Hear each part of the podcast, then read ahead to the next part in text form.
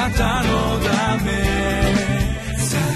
遠くより近くへ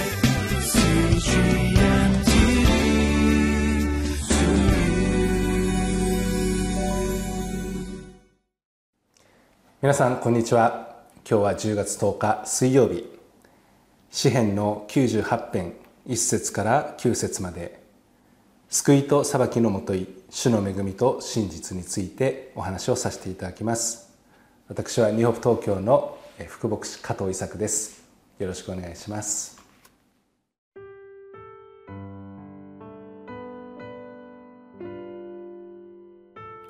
詩編98編。1節から9節。新しい歌を主に歌え。主は苦しい技をなさったその右の御手とその聖なる御腕とが主に勝利をもたらしたのだ主は見救いを知らしめその義を国々の前に表された主はイスラエルの家への恵みと真実を覚えておられる。地の果て果てまでもが皆我らの神の救いを見ている。全地を主に喜び叫べ。大声で叫び、喜び歌い、褒め歌を歌え。盾ごとに合わせて主に褒め歌を歌え。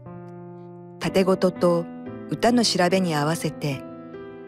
ラッパと角笛の根に合わせて、主である王の御前で喜び叫べ。海とそれに満ちているもの、世界とその中に住む者よ、鳴りとどろけ。もろもろの川よ、手を打ち鳴らせ。山々もこぞって主の御前で喜び歌え。確かに主は地を裁くために来られる。主は義をもって世界を裁き、公正をもって国々の民を裁かれる。新しい歌を主に向かって歌え新しい歌という言葉が出てきますけれどもこの新しい歌というのはどういう意味なんでしょう？新しい曲のことでしょうか？それとも新しい何か私たちが作り出して主のために捧げていかなきゃいけないものなんでしょうか？私はそうは思わないんですね。新しい歌というのはもうすでにあるものかもしれませんけれどもそのすでにあってもしかしたら普段毎日のように使っているものかもしれません。また毎日のように歌っている歌かもしれませんけれどもその歌を新しい心で歌う。その新しい心つまり新しくされた心を持って主に歌うってことが大切だというふうに言えます。私たちはなぜ新しい心を毎日主に捧げて歌うのでしょうか。それは毎日毎日神様の恵みと憐れみが注がれていて毎日毎日いろんなことが起こりますけれども私たちの心がですねそのままにしておくとどんどんどんどん放っておくと、えー、古くなってそして、えー、もうありきたりのですね考え方固まってしまった考え方にとられてしまいます。でも主は新しいことをしてくださる方新しい心を持って主に歌を捧げていくことはとても大切なことです。主が苦しい技をなさってくださった。というふうに書いてありますけれどもこの苦しい技とは何でしょうか？主の右の御手そしてその聖なる右腕とが主に勝利をもたらした。というふうに書いてありますけれどもこの右っていう言葉面白いですね。聖書によく出てきます。主は義の右の手を持って私たちに手を伸ばし救ってくださるお方。右とはまたイエス様がですね神の御座に着座される時に右の座に着座されるというふうに書いてありますけれども神様のその権威ある素晴らしさの中で私たちは神様の助け手として具体的にこう手を用いて神様は助けてくださる。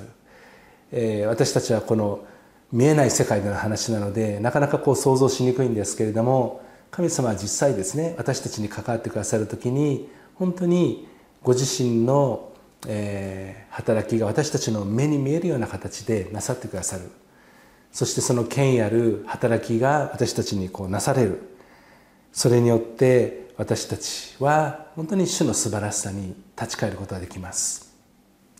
イスラエルの民もそうでした。彼らも400年間エジプトの中で奴隷としてそしてその違法人の王であったエジプトの王パロにですね。仕えていましたけれども彼らの悩み苦しみを主は聞かれてその悩みまた苦しみの叫び声をお聞きになった主は彼らのもとに来てですね彼らを救うと。そして実際にこの民を不思議な方法でエジプトの国から脱出されたわけです。その後をエジプトの軍勢は追いかけました。でも主はイスラエルの民を守ってくださってその追求者からあ本当に守り勝利を与えてくださいました。私たちの神様はイスラエルの人々に解放を与えてくださったように私たちにも解放を与え私たちを救い私たちを自由にしてくださる。その働きが本当に素晴らしいので私たちはそのことを覚える時にですね新しい心を持って主に感謝の賛美を捧げることができるんです。この素晴らしい働き私たちは忘れてはなりません。神様はその正しさをですねイスラエルの民に何度も何度も表されたように日々私たちの中にも人生の中にも表してくださるお方です。そして私たちはこの心を通して神様に仕えるものですから信仰を持って 神様に向き合う時に神様それを義としてくださるお方です。私たちが救われたのもこの信仰によって救われたんですけれども義とされてそして罪のないもののように神様は私たちを扱ってくださる。そのことを覚える時に本当に心には感謝そして喜びがですね与えられます。イスラエルの家の恵みと真実を覚えておられる。神様の恵みは本当にあふれんばかりに与えられたわけです。イスラエルの民が何かその恵みに値するものをしたから彼らは恵みを受けたのではありません。神様の一方的な愛によって恵みが注がれてそして選ばれてそして救われてその真実さを持って神様は彼らを今日も今日至るまでもですねこの聖書の中に神の真実がどういうものであるのか教えるためにその教材として私たちに、えー、聖書の言葉を与えてくださっているのではないかなというふうに思います。地の果て果てまでもが皆我らの神の救いを見ている。イスラエルの民だけではありません。あの中東の地域から離れた遠く離れた場所の一つが日本ですけれどもこの日本地の果てと言われる日本においても神様の素晴らしい見業を私たちは見ることができます。神様私たちを愛してくださってるんだ。私たちはそのことを覚える時に本当に心からですね喜びが湧いてきます。この喜びは私たちが叫び声のようにまた大声で「神様ありがとうございます」と叫んでそして主を褒めたたええー、喜びの歌がですね主に捧げられていくことができます。私たちがこの喜びを表現する手段として私たちは楽器を使いますね。五節には盾ごとに合わせて主に褒め歌を歌えって書いてありますけれどもまあ今日私たちは現代楽器を使います、えー、ピアノ、えー、ギター、えー、電子楽器も使いますね。ベースとかまたドラムとか。いろんな楽器を用いて私たちはその感謝、えー、褒め歌をですね、えー、音音楽に合わせて表現します。ある人たちはですねある楽器を見てあれは悪魔の楽器だっていう人たちがいましたけれどもまたある音楽を指してですねあれは神のものではないっていう人たちがいましたけれども果たしてそうでしょうか？全て音楽は神様が作られたもの。そしてそれを私たちが本当に主に栄光を捧げる。また褒め歌を歌うことを通して神様を覚える。また神様に祈る。感謝するために用いられるべきものではないでしょうか？ラッパと角笛の音に合わせて主である王の見舞いで喜び叫べ。ラッパですね。本当にラッパの音は遠くまで響きます。私たちもそのような人々にこの素晴らしい神様の宮沢を伝えるようなことを遠くにいる人たちに伝えたい。別に大きな音を出して音楽をしなさいってことではなくてこの喜びの声がですね私たちのうちに湧き上がると遠くにいる人たちのところにまで届いていくことができるんではないでしょうか。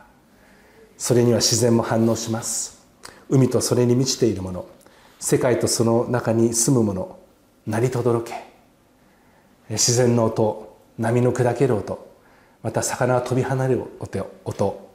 また嵐の日にはですね大きな音が鳴るでしょう。そういった音もまた川の音もそうですね。川の流れまるで手を打ち鳴らしているかのようにあの神の御業を褒めたたえているかのような音を彼らは奏でることができます。山々は静寂なむしろ音があまり聞こえないような場所かもしれません。でもそこにいる、えー、小鳥や動物たちまた木々や葉っぱがですね揺れる音を通してまた雨の日風の日には、えー、この自然がですね、えー、まるで歌ってるかのように音を出してるかのような姿を私たちが、えー、見ますけれども自然界全てを通して私たちは主を褒めたたえることができます。確かに主は地を裁くために来られる。主は義をもって世界を裁き公正をもって国々の民を裁かれる。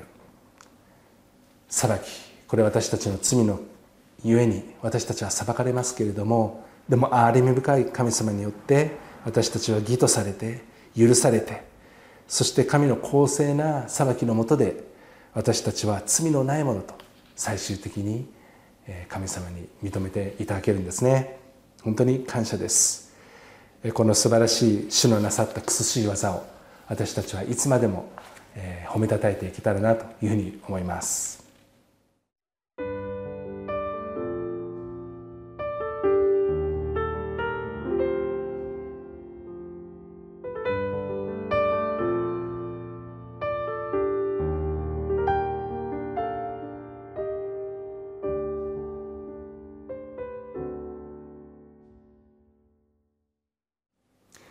今日は救いと裁きのもとい恵みと真実